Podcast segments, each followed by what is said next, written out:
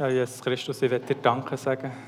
Du bist würdig und wir sind es eigentlich nicht. Und gleich dürfen wir vor dir kommen und zu dir kommen. Und ja, ich bitte dich jetzt, Herr, wenn wir hier vor dir kommen, dass du einfach durch dein Wort zu uns redest, dass wir das dürfen aufnehmen dürfen, dass uns tief im Herz darf treffen und dass es so tief hineingeht, dass wir auch verändern dürfen aus diesem Gottesdienst rausgehen.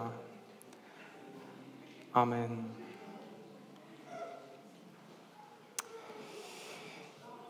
Ja, ich bin gebeten worden, mich kurz am Anfang vorzustellen. Jetzt müssen wir noch schnell schauen, ob es vom Ton her einigermaßen geht. Ja, aber ich fasse es gleich mal weiter. Ähm, die Frage ist ja, wenn jemand da ist, was ist das für einer? Da kommt so ein Wanderprediger. Was will ich denn? Darum sage ich noch kurz ein, zwei Sachen. Ähm, ich bin der Gianni Marti und ich bin ursprünglich nicht direkt aus einer christlichen Familie, sondern bin im äh, Girischachen, in Burgdorf, durch äh, durch das äh, evangelistische Kinderprogramm vor Pfimi Burgdorf zum Glauben gekommen. Und, äh, ja. ja. ich bin ebenso begeistert davon wie dir. das ist ja so. Und ähm, es hat mir seitdem sozusagen der Ärmel reingenommen. Also Gott hat mich nicht losgelassen. Und bin sozusagen mittlerweile am Theologie studieren. Darf im Sommer, wie alles klappt, den Abschluss machen. Also ich studiere an RSTH, bin dort am Master dran. Ähm, ja, und arbeite auch äh, in der Gemeinde im Moment. Ich bin 20 Prozent in der grünen Matte angestellt. und 10 Prozent im Golfverein. Ja, und als wäre es nicht so, als wäre ich schon genug gesegnet, habe ich auch noch eine mega tolle Frau bekommen, die Meli. Sie ist heute auch da. Äh, der Noah ist auch da, also es hat schon einen Stammhalter gegeben. Und wir haben gemerkt, ja, er braucht noch ein Gespendli, darum kommt jetzt im April das zweite Kind auf die Welt. Da freuen wir uns natürlich auch mega drauf. Wer sagt, ich möchte gerne mehr wissen, ich bin eine sehr zugängliche Person, man darf auch nach der Predigt auf mich zukommen, dann tausche ich gerne noch ein bisschen aus. Ja, zur heutigen Predigt. Es ist so, in äh, Grünen Matt sind wir an einer Jesaja-Serie dran. Und ihr dürft sozusagen heute auch davon Anteil haben. Und zwar habe ich da einen Text aus Jesaja 2, 1 bis 5. Und es ist so, wenn man so ein prophetisches Buch geht oder auch prophetische Texte, das ist auch immer eine Herausforderung. Und zwar tun sich da ja automatisch auch Spannungen auf, eben, wie ist das jetzt genau zu verstehen, äh, wie muss man das einordnen. Und eine mega einfache Strategie, für diese Spannungen aus dem Weg zu gehen, ist eigentlich, dass man die Texte gar nicht predigen. Also man tut es einfach umschiffen. Das ist die einfachste Variante. Da ist man auf der sicheren Seite. Aber wir haben uns gesagt, hey, nein, wir wollen ja das ganze Wort predigen, auf das ganze Wort hören. Und was ja schön ist, auch wenn man sich über gewisse Sachen kann streiten und diskutieren kann, ist eigentlich die grosse Zielrichtung gleich mega gut erkennbar. Also man sieht, in welche Richtung das es führt.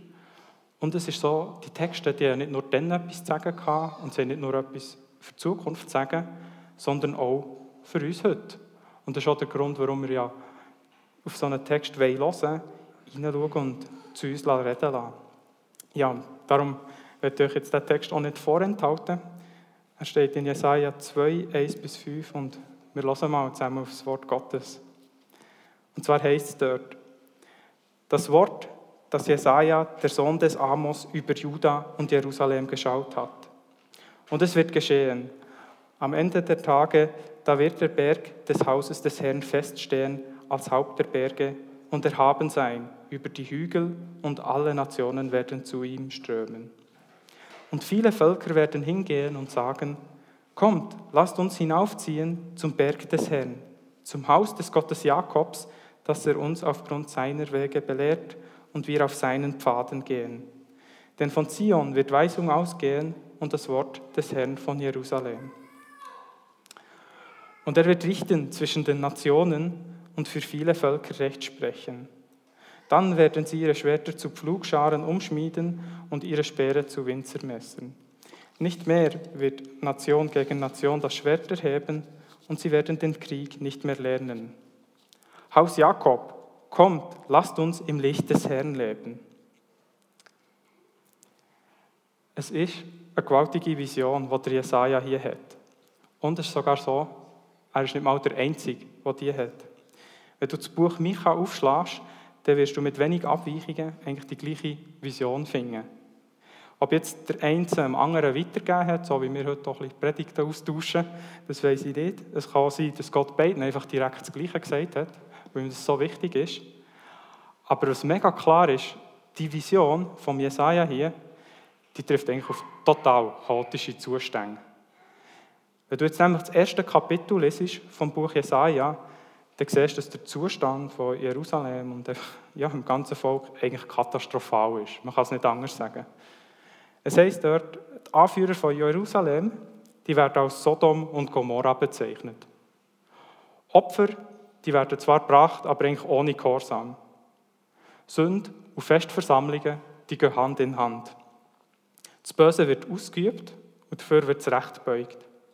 Und die ehemals treue Stadt Jerusalem wird von Jesaja sogar als Hure bezeichnet. Also das ist das Fazit der Situation, wie sie dann war. Und es wird auch unausweichlich das Gericht angekündigt. Und trotzdem gibt es Hoffnung für Israel. Ein Lichtblick. Weil es zeigt sich auch, dass in diesem schmerzvollen Gericht, das angekündigt wird im Buch, gibt es auch Reinigung, Heil und Wiederherstellung für die, die umkehren. Und der Jesaja schaut über das Chaos raus und er eröffnet in seiner Show ein Bild von Jerusalem, das eben ganz anders ist als die gegenwärtige Situation. Es ist ein Bild, das eigentlich total an der Gegenwart vorbeigeht. Und man könnte jetzt sagen, es geht an der Realität vorbei. Aber es ist eben nicht so. Es ist nämlich eine zukünftige Realität. Und damit eben auch nicht weniger real. Weil in dieser Vision wird eigentlich Jerusalem sozusagen als geistliches Zentrum der Welt beschrieben. Also eigentlich das Gegenteil von dem, was wir hier vorfinden. Und ich möchte euch nochmal mit euch durch die Verse durchgehen und da ein bisschen genauer heranschauen. Und es wird geschehen, am Ende der Tage, da wird der Berg des Hauses des Herrn feststehen als Haupt der Berge und erhaben sein über die Hügel und alle Nationen werden zu ihm hinströmen. Der Jesaja redet hier im Vers 2 vom Tempel und Tempelberg. Und das ist natürlich der Ort von Gottes Gegenwart. Und das heißt hier, dass eigentlich eine Zeit kommt, wo der Tempel, der Berg, alle anderen Berge überragt, also höher ist. Und die Frage, die man sich jetzt stellen kann, ist, ja, heisst das, dass jetzt der Berg plötzlich wirklich höher ist als alle Hügel im Umland, als alle Berge der Welt? Und der Punkt ist, ja, das ist natürlich, natürlich gut möglich, aber es ist hier nicht der springende Punkt, ob jetzt der Berg höher ist als das Matterhorn, der Mount Everest. Ähm, also ich möchte es dem Berg gönnen. Aber der springende Punkt ist, der Berg wird alle anderen Berge überragen an Wichtigkeit und Relevanz. Weil in der Antike ist es so, dass eigentlich Berge oder Orte sind, wo sozusagen Götter wohnen. Also ich glaube, bekannteste Beispiel, das wir kennen, ist auch Götter von Griechenland. Oder? Da ist ja wieder Zeus oben auf dem Olymp und zusammen mit seinen Kollegen. und dort kannst du, dort kannst du den Göttern begegnen. Also man könnte sagen, so auf einem Berg, da ist eigentlich Himmel und Erde ein Stück weit näher. Ist auch interessant in der Bibel, Berge spielen immer wieder eine grosse Rolle. Berg Sinai oder auch Jesus, der selber äh, auf einen Berg geht, beten. Und das heisst eigentlich, dass eine Zeit wird kommen, wo alle Nationen sich sozusagen von den falschen Göttern und Vorstellungen abkehren. Der Gott von Israel wird eigentlich als der einzige wahre Gott erkannt und die Nationen werden zu ihm herströmen. Was für ein Bild. Vers 3. Und viele Völker werden hingehen und sagen, kommt, lasst uns hinaufziehen zum Berg des Herrn, zum Haus des Gottes Jakobs, dass er uns aufgrund seiner Wege belehrt und wir auf seinen Pfaden gehen. Denn von Zion wird Weisung ausgehen und das Wort des Herrn von Jerusalem. Ja, vielleicht bist du schon mal auf einer Israel-Reise und dann weißt du, dass Jerusalem und der Tempel so ein bisschen erhöht sind. Das ist auch der Grund, warum die Bibel immer wieder vom Aufziehen redet. Also, das nächste Mal, wenn du ein bisschen Bibel lesest, musst, musst du mal darauf achten. Und es ist so, dass das Volk vor allem dann aufzieht, äh, zu den besonderen Festen, die sie haben, wo man eben wie muss aufziehen nach Jerusalem oder zum Tempel. Und das Interessante ist, das ist ja ein mega positiver Sinn, aber eigentlich, wenn die Nationen aufziehen, dann ist das tendenziell negativ. Warum? Sie ziehen auf, weil sie wollen kriegen Aber hier, in diesem Bild, ist es ganz anders. Und ich muss auch sagen, Der Punkt, ich habe schon vorhin angetönt, warum der Ort ja so speziell ist, ist ja, dass dort Gott ist. Also Jerusalem, Zion, ist eigentlich der Ort der Präsenz von Gott. Und genau weil eben Gott da ist, gehen in dieser Vision die Nationen dort her. Sie gehen wegen ihm her und es heisst sogar, sie gehen zum Tempel und ihr Ziel ist es, göttliche Belehrung zu empfangen. Also es heißt, und es heißt sogar, sie wollen nicht nur Belehrung empfangen, sondern sie wollen von den Wegen Gottes hören und sie wollen auch auf Gottes Pfade gehen. Also man könnte sagen, das Hören und das Tun von den Völkern, das steht hier total im Einklang. Sie wollen hören, was Gottes Wort sagt und auch befolgen. Und das Spannende ist, das ist eben gerade nicht wie bei Israel. Es ist so, dass wir ja vorhin gehört haben, dass sie eigentlich auf den eigenen Pfaden gehen und gegen Gott rebellieren. Aber der Jesaja verheißt, dass von hier aus, eben vom Zion, Weisung wird ausgehen. Hebräisch Tora. Also Menschen werden Gottes Wort suchen und Gott selber. Also Zion ist hier, eben Jerusalem, in dieser Vision das geistliche Zentrum der Welt. Es ist das Symbol und der Ort von Gottes Selbstoffenbarung in der Geschichte. Und es ist auch klar, eben mit Gottes Weisungen und mit seiner Gegenwart, da ist auch das Heil verbunden. Und die Nationen, sie gehen dort her und wollen eben die Weisungen empfangen. Und wir sehen auch, was der Ausfluss davon ist. Sie hören auf sein Wort und es wird eigentlich Gerechtigkeit und Frieden ausgerichtet, aufgerichtet. Das ist nämlich das, was wir im nächsten Vers sehen. Es heißt dort in Vers 4, und er wird richten zwischen den Nationen und für viele Völker Recht sprechen. Dann werden sie ihre Schwerter zu Pflugscharen umschmieden und ihre Speere zu Winzermessern. Nicht mehr wird Nation gegen Nation das Schwert erheben und sie werden den Krieg nicht mehr lernen. Also wir sehen, Gott selber wird hier durch seine Weisungen, durch sein Wort zum Richter zwischen den Völkern. Und durch sein Wort tut er Recht sprechen. Und so kommt Frieden zwischen den Nationen. Er ist eigentlich der gerechte Richter und Friedensstifter. Also anders gesagt kann man sagen, mit Gott und seinem Wort gibt es Frieden. Und das ist ganz wichtig, man darf hier eben den dritten und den vierten Vers nicht auseinandernehmen, sondern das, das gehört zusammen. Eben verbunden mit dem Wort ist auch der Frieden, der hier beschrieben wird. Und es wird hier auch sehr bildhaft beschrieben. Es heißt, dann werden Schwerter zu Pflugscharen und Speere zu Winzermessern. Wörtlich heisst sie, dass sie ihre Schwerter in Stücke zerschlagen. Und was sie eigentlich machen, ist, dass sie Materialien für die Landwirtschaft einsetzen. Es ist ja so, Pflugscharen die dienen zum Säen und Winzermesser zur Ernte. Und eigentlich ist auch damit der ganze Ernteprozess eingeschlossen. Säen und Ernten. Und das ist ja das, was man braucht, weil die Nahrung die dient ja zum Leben. Und aus diesen Werkzeugen vom Tod werden jetzt hier eigentlich in diesem Bild oder in dieser Beschreibung Werkzeuge vom Leben. Und der Begriff Schwerter zu Pflugscharen, ich bin mir sicher, der hat schon jeder von uns mal gehört. Ähm, die Redewendung die hat bis heute recht Eindruck hinterlassen in unserer Gesellschaft. Ähm, die Redewendung ist auch zum Beispiel ein Symbol geworden für verschiedene Abrüstungsinitiativen, zum Beispiel in der DDR oder auch in der westdeutschen Friedensbewegung. Und es existiert sogar eine Bronzeskulptur, die das Ganze verkörpert. Ich habe hier ein, äh, oh, hoppla. Ich habe hier ein Bild mitgenommen, wo man die Bronzeskulptur sieht. Und zwar ist es so, die ist 1959 von der Sowjetunion an die UNO über, überreicht worden. Und die steht bis heute im Garten vom UNO-Hauptgebäude in New York City. Und die Statue, ich finde, die sieht noch so ziemlich eindrücklich aus. Und gleichzeitig muss man sagen, trotz dem Erfolg, äh, ja, also wo man sich erhofft für einen Weltfrieden und allen Bemühungen, ist ja der bis jetzt ausgeblieben. Und ich sage jetzt nicht so viel zu den aktuellen Geschehen, aber da sieht man auch, eben UNO, Sowjetunion, ja, das hat jetzt nicht so ganz geklappt, was man, was man sich vielleicht da gewünscht hat. Und wir sehen einfach, die Sehnsucht ist recht tief in unserer Gesellschaft verankert nach dem Frieden. Und es ist sogar so, dass ein König sogar mal darüber gesungen hat. Es ist nicht der König David, wie jetzt viele meinen, mit den Psalmen, sondern der Michael Jackson, der King of Pop. Und zwar hat er ein Lied geschrieben, ähm, Heal the World, und dort kommt es eben auch vor, von den Schwertern und den Pflugscharen.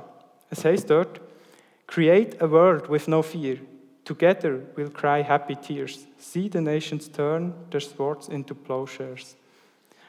Auf Deutsch, er schafft eine Welt ohne Angst. Zusammen werden wir Freudentränen weinen, zusehen, wie Nationen ihre Schwerter zu Pflugscharen machen. Der Song ist eigentlich ein weiteres Beispiel dafür, wie tief die Sehnsucht nach dem Frieden in unserer Gesellschaft verankert ist. Und wie es eigentlich schon der Titel von Michael Jackson antönt, ähm, ja, wartet man hier auf Heilung. Und die Gesellschaft wird dazu aufgefordert und man merkt, ja, irgendwie bringt die Gesellschaft selber nicht so zustande.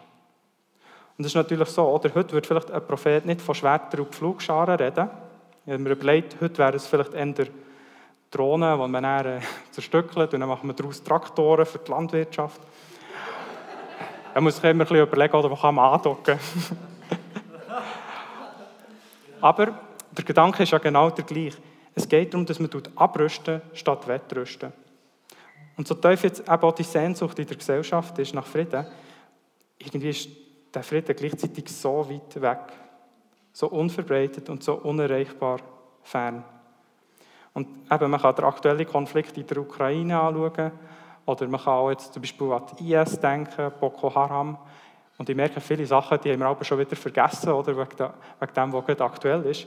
Aber es gibt so viele negative Beispiele. Und denke, unser Bibeltext verdeutlicht das Problem. Solange Menschen und Nationen eben nicht zu dem Gott kommen, um von seinen Wegen zu lernen und auf seine Pfade zu gehen, wird es eigentlich auch keinen bleibenden Frieden geben. Eigentlich trotz allen wertvollen und auch ehrbaren Friedensbestrebungen. Kein Mensch und keine Organisation und auch kein Friedensprogramm von dieser Welt können das bewirken, was Gott und sein Wort bewirken können. Es gibt eigentlich keinen Weg an Gott und seinem Wort vorbei. Und das gilt jetzt und auch für immer. Aber das Schöne ist, der Jesaja macht Hoffnung, dass es so anders werden kann. Es wird eine Zeit kommen, wo eine Nation nicht gegen Nation äh, die Schwerter hat. Ähm, das heisst, keine Nation greift mehr an andere an. Oder man könnte auch sagen, eben, keine Nation hat mehr ein Gewehr, das man aufeinander richtet, oder irgendwie Atomkoffer, den man aufbewahren muss. Der Text sagt sogar, dass es so weit kommt, dass man nicht mal, dass man nicht mal mehr lernt, Krieg zu führen. Das ist eigentlich stark, weil das heisst sozusagen, dass ja der Krieg verlehrt wird. Man weiß gar nicht mehr, wie es geht. Und das alles, weil man eben die Tora, eben die Unterweisung vom Herr sucht. Dann hat eben Krieg ein Ende und dann gibt es den Frieden, den man sich wünscht. Und für Jerusalem und die Menschheit steht eigentlich damit die Zukunft fest. Es Menschen werden Gottes Gegenwart und sein Wort suchen und das auch eintauschen gegen die Rebellion. Der Tod sozusagen gegen das Leben. Ja, die Frage, die man sich jetzt aber muss stellen ist natürlich, aber was heisst das jetzt für Jerusalem, auch für das Haus Jakob, für Gottes Volk, so wie, es, wie sie eben im Text angesprochen werden? Und spannend ist, im Vers 2 geht es ja darum, was passiert am Ende des Tages. Also was passiert zu einem späteren Zeitpunkt. Aber bei Vers 5 geht es dann plötzlich darum, was jetzt dran ist. Dort heißt es, Haus Jakob, kommt, lasst uns im Licht des Herrn leben. Der Jesaja fordert sein Volk auf, im Licht vom Herrn zu leben. Und eigentlich ist die Aussage mega provokativ. Warum? Es gleicht eigentlich dem, was äh, äh, dem, was sich die Völker dazu aufrufen in der Vision. Die Völker fordern sich ja auf, sich zu Gott aufzumachen, Belehrung zu empfangen und auf diesen Wegen zu gehen, also sozusagen zu hören, was Gott sagt und auch zu tun. Und bei Israel ist es so, sie müssen ja nicht aufziehen, weil Gott ist ja da. Und seine Weisungen, die haben sie ja schon empfangen. Mehr als jedes andere Volk. Aber was fehlt, ist eben gemäss dem Wort zu handeln. Denn genau darum geht es, dass Israel eben auch tatsächlich nach den Weisungen von Gott lebt. Das bedeutet eigentlich im Licht vom Herz leben, nach den Weisungen zu leben, wo Gott vorgibt. Und eigentlich durch das Aufziehen der Völker in dieser Vision soll Israel motiviert werden, die Rolle, die sie haben, die Gott ihnen gegeben hat, einzunehmen. Weil eigentlich, und das sehen wir auch im Jesaja-Buch, sollte Israel der Ausgangspunkt für das Streben der Völker nach den Weisungen von Gott sein und nicht umgekehrt. Israel ist eigentlich eingesetzt als Licht für die Nationen, wie es mehrfach im Jesaja-Buch heißt. Also man könnte auch sagen, sie sind eingesetzt als ein Leuchtturm für die Nationen. mit einer Ausstrahlungskraft in die ganze Welt. Das wäre ihre Aufgabe. Der Jesaja sagt also mit anderen Worten zu seinem Volk, lasst uns jetzt das tun, was später die fremden Völker tun. Lasst uns jetzt Buß tun und umkehren von unserer Rebellion gegen Gott. Lasst uns jetzt Gerechtigkeit walten und Frieden stiften. Lasst uns jetzt gemäß unserer Berufung im Licht vom Herrn und als Licht der Nationen leben. Das ist das, was eigentlich der Jesaja ihnen sagt. Und es ist klar, die Zukunft die steht fest. Die Frage ist nur, wo stehen, wo stehen sie als Volk von Gott jetzt?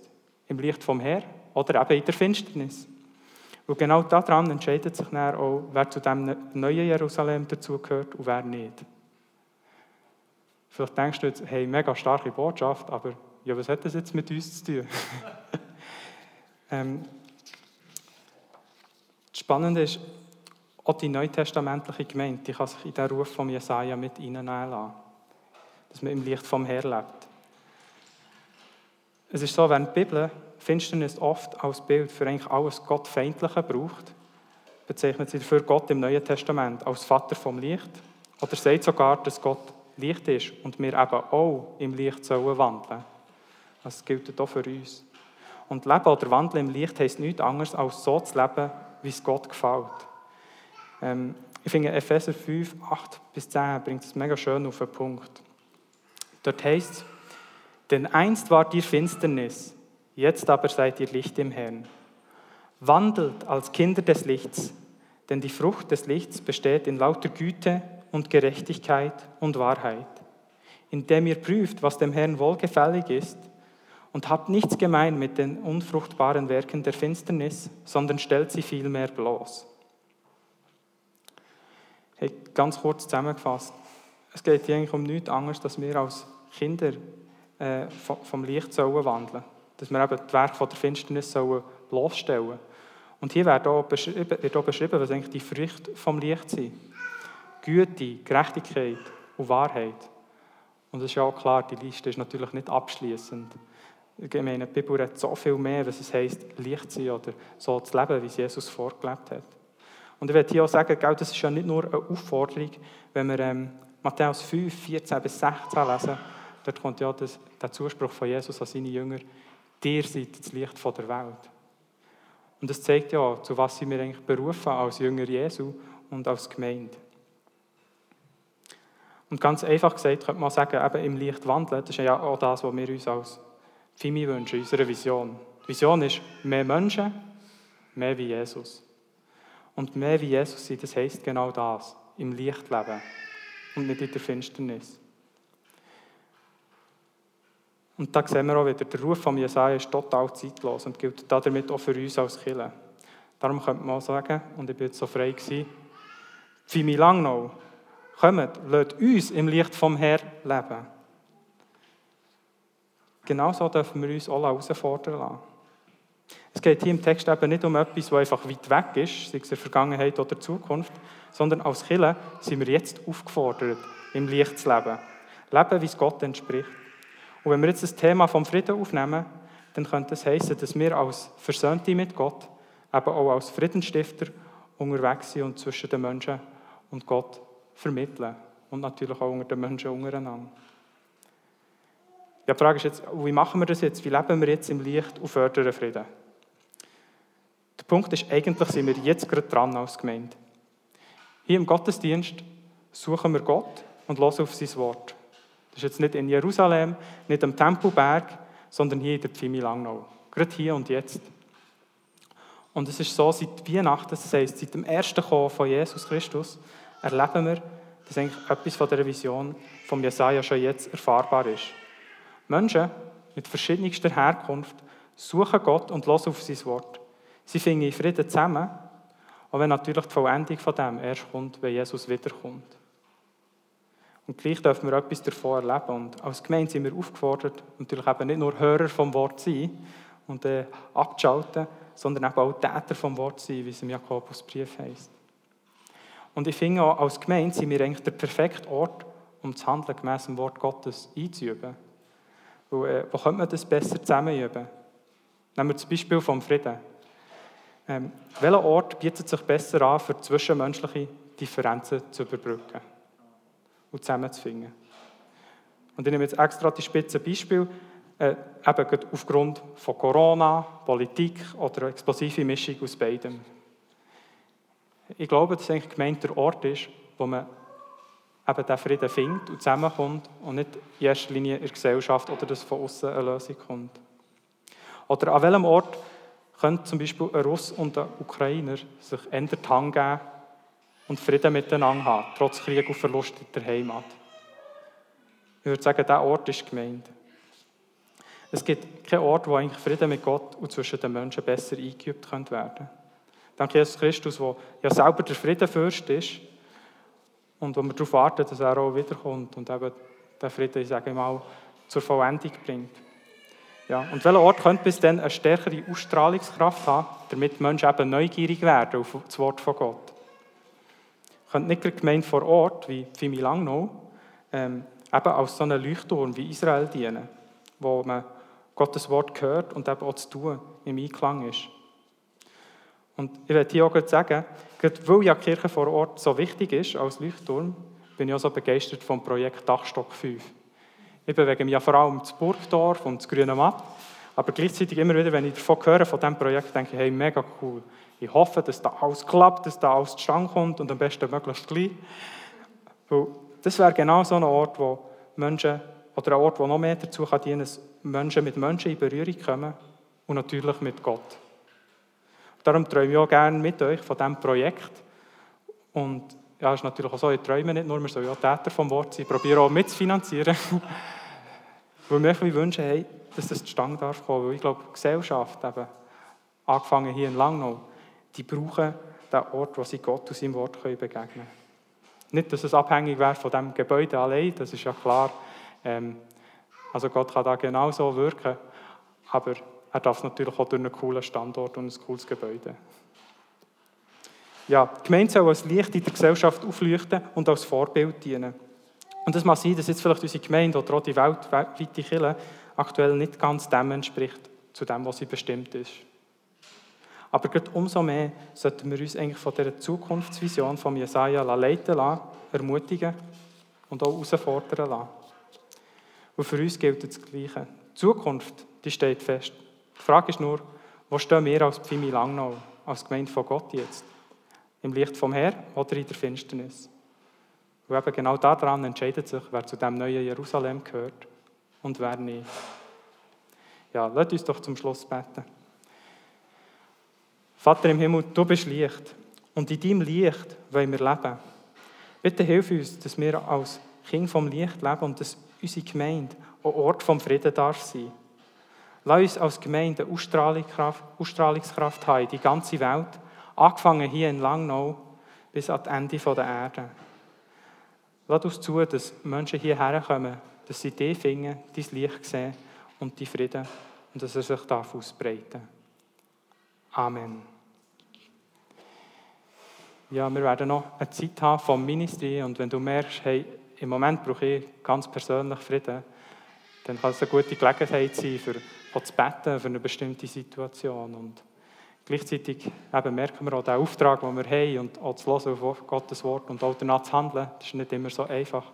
Auch da, du darfst gerne ins Ministry kommen und für dich neu beten lassen, dass einfach der Heilige Geist in deinem Leben darf wirken und dass dass das, was wir im Wort Gottes finden, auch wie in deinem Leben darf wiedergespiegelt werden.